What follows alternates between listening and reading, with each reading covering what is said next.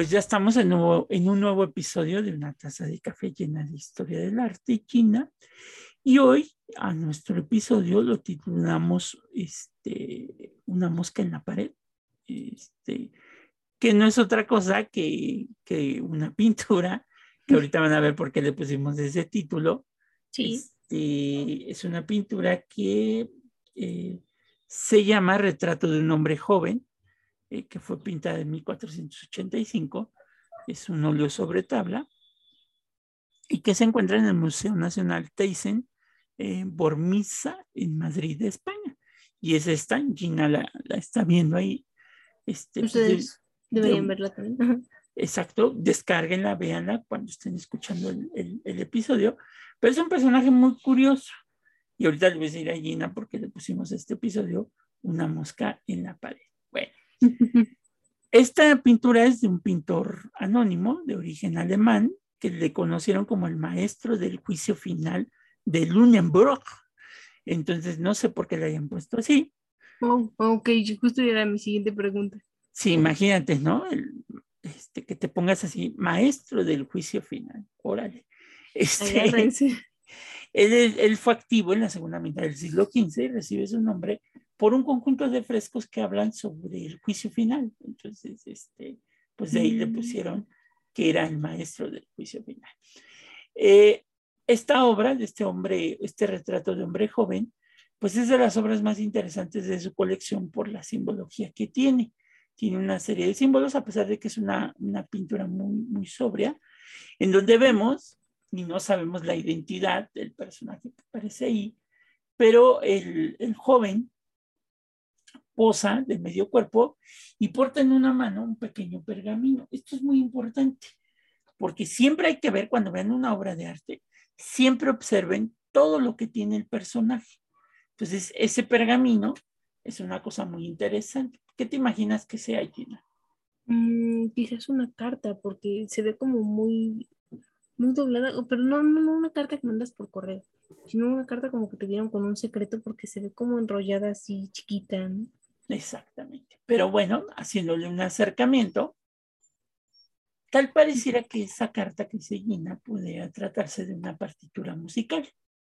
Porque oh. ya te diste cuenta que aquí tiene como que las claves de, de partitura, ¿no? Que van subiendo y van bajando. Parecieran notas, Exactamente. Entonces, en la mano derecha tiene una partitura, lo que se, se presupone sea una partitura, y la del lado izquierdo es muy curiosa lo que hace el, pintor, porque mueve los dedos como si estuviera agarrando, si te das cuenta, Gina, lo que está atrás de él es una, es una tela, es una cortina, exactamente. Y entonces hace el movimiento como si estuviera, tiene unas hojas, unas hojas verdes, la cortina, y hace el movimiento como si estuviera él agarrando una de estas hojitas, que ese es un efecto para el siglo XV, en el arte un efecto de, de darle dimensión al espacio en donde está el personaje. O sea, ¿qué quiere decir? Porque si te das cuenta en la parte de abajo, Gina, se proyectan las sombras de los dedos. Claro, de sus dedos, sí, dice, digo, de su dedo medio y anular. Entonces eso quiere decir que la cortina está de fondo, no está en el mismo plano donde está el personaje que está supuestamente agarrando la hoja verde este, de, esa cortina. de esa cortina. Ese es un primer elemento que llama mucho la atención, ¿no? Este, eso nos hace pensar que esta habitación está dividida en dos espacios, ¿no? Como tal. Al fondo del recinto hay una pared de sillares, ves cómo están todos bien dibujados los ladrillos o los sillares, exacto, con tres detalles que son muy interesantes y que pueden ser la clave para identificar en algún momento el retrato. ¿Qué vamos a encontrar? Estos detalles, estos dos detalles de la ventana y esta escultura que llama mucho la atención. Pero si ya te diste cuenta, aquí al fondo, en la ventana, en la parte superior, hay un punto. Un punto un Punto negro. Exacto, ahorita vamos a ver qué es ese punto. Vemos los dos escudos, ¿no? Este, que no, tienen, no se pueden identificar. Ve cómo este inclusive está como volteadito el escudo. Sí, se ve. Hacia la izquierda, exacto. Chueco poquito. Y hay una escultura muy interesante porque nos narra esta escultura que está puesta sobre una base, nos narra un episodio mitológico que es Sansón derrotando al dragón, creo que es de, de Minea, o no, no me acuerdo cómo se llama el mito de... ¿El león de Menea? Exacto, ándale, el dragón de Menea. Y se ve a Sansón luchando con el león, que es para el mundo católico una victoria de Cristo sobre el demonio, ¿no? Entonces, este, eso llama también muchísimo la atención de este detalle, porque es un personaje noble, tiene escudos, es un personaje que es católico. evidentemente. Evidentemente, porque está este mito, este, aunque es de Sansón, un mito este, griego. Y lo más importante es el punto negro que te había yo dicho en la, en la ventana. Oh, sí, haciéndole zoom, ya no es un punto. ¿Qué es, Gina? Diles. Es una mosca. Es una mosca. Pero es un moscón, o sea, está bien hecho. Es de estas moscas basureras, ¿no? De, uh, la que la escuchas como a dos metros de distancia. Exactamente. y que son las más encajosas porque son las que se te acercan más al oído. Ay, sí. Entonces, este, ¿por qué crees, Gina, que esté una mosca ahí? Ahora sí que, ¿por qué crees que está la mosca en la pared? Andrés, no, ni idea. Bueno, o sea, se, me ocurre así de guate pronto que quizás es porque estaban pintando y había una mosca molesta y el, pintor dijo, voy a pintarla porque de verdad no me la puedo sacar de la cabeza, porque es en serio, esas moscas grandototas, como bien dijo, se acercan al oído y ay, y no, hasta sientes como que te zumbaran. O el caso será que será el señor de las moscas o el hombre mosca. Uh, no, guácala, no. Pues esa mosca este, que aparece ahí, es una técnica que hacían los pintores de la época. Una, pintar moscas. efectivamente. ¿Por qué? Porque si tú pintas una mosca, ¿qué va a pasar con los demás insectos? Si hay una mosca, ¿qué puede pasar con otro insecto? Mm, se lo comería, bueno, ya no. Ya no se acercaría porque a lo mejor esa mosca se lo puede comer. Entonces se ponía este tipo de elementos de animalitos como moscas o, algún otro insecto para que, por ejemplo, se ponía otro animal que comiera moscas, otro insecto que comiera moscas. Este, ¿Para qué? Para que las moscas no se acercaran cuando se estaba pintando la, la obra y no dejaran su huella, como dices tú. Oh.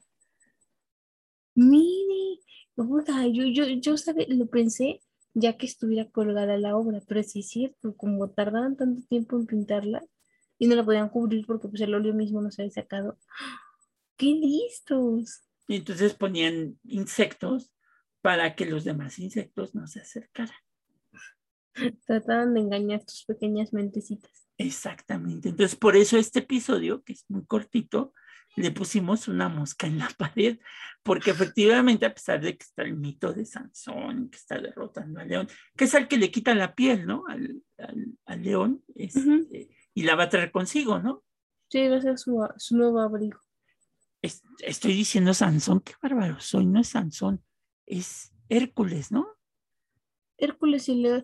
Ay, es cierto, yo, yo estoy, estoy dormida, profe. Es, es que sabe cuando lo dijo, yo di por hecho que estaba, eh, porque todavía le dije, sí, el león de Menea, sí, no, no, es, Hércules. confundimos de héroes, Sansón es bíblico, Hércules es mitológico. mitológico. Entonces, al fin héroes, ¿no? Al fin héroes. Entonces, Heracles para los griegos, Hércules para los romanos, este, pero es Hércules, Hércules, hay que recapitular. No es Sansón. No es Sansón, es, es, es Hércules que está relacionado directamente con este, pues con la, con Cristo que va a triunfar sobre la, sobre el demonio, ¿no? A través de la, la, pureza del pecado. Pero lo que llama la atención y el punto más importante de esta obra, yo creo que se la lleva la mosca, ¿no? Que aparece ahí.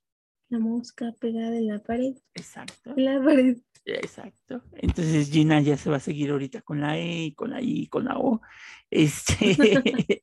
Esa básica, básica. Esa es básica, pero es curioso, ¿no? Cómo los pintores para solucionar este tipo de problemas de que los insectos no se pararan y les echaran a perder sus obras, pues dibujaba, pero aparte, lo más interesante es cómo dibuja la mosca, o sea, bien detallada. Está bien detallada. Eso habla de que estos pintores del siglo XV ya conocen en los muestrarios de, pues, de historia natural los dibujos de, de las moscas, ¿no?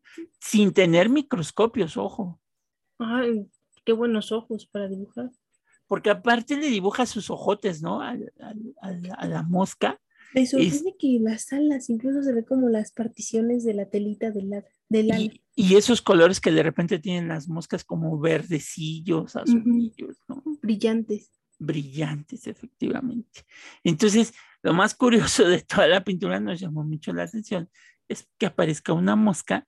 Entonces, si en algún momento ustedes en una pintura ven un insecto, pues ya saben por, qué, el motivo. por qué se pintó ese insecto, ¿no? De, de la mosca en este caso en la pared, en la pared y en la pared. Ay, no, qué bárbaro, ¿eh? sin duda alguna. Siempre tenemos que inventar, o sea, me refiero al ser humano, algo para que no arruine nuestro trabajo y pues la pintura, como podemos ver, no fue la excepción. Sí, ¿no? O luego dices, este, cuando ya no quieres, este, estar con un amigo, eso que ya le dices, ay, pareces, parecen moscas, ¿no? Este, pegados todo el día ahí este, a tu sombra, ¿no? No, yo pensé como muéganos, pero también esa moscas.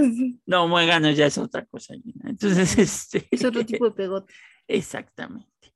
Eh, pero bueno, pues ya saben, si en algún día, si encuentran por ahí alguna pintura donde aparezca un insecto, pues háganoslo saber para para poderla analizar sin problema, pero en este caso, en este retrato, pues aparece una mosca pegada en la pared.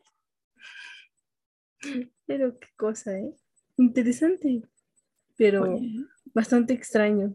Bastante extraño, pero bueno. Pues hasta aquí los dejamos con este episodio. Este, acuérdense, Heracles, Hércules, es para los griegos y romanos y Sansón para las fuentes bíblicas. Al final de cuentas, los dos estaban fortachones. Es que sí, ajá, es, es parte de lo mismo, ¿no? Nombres distintos, mensaje parecido. Como ahora dicen, además los dos estaban en fit, ¿no? En modo fit. Oh, sí, muy fuertes, muy, muy atléticos. Muy fuertes, pero bueno, como dirían en mi pueblo. Sale, pues nos vemos, Gina. Bye, bye, profe. Cuídense. Bye.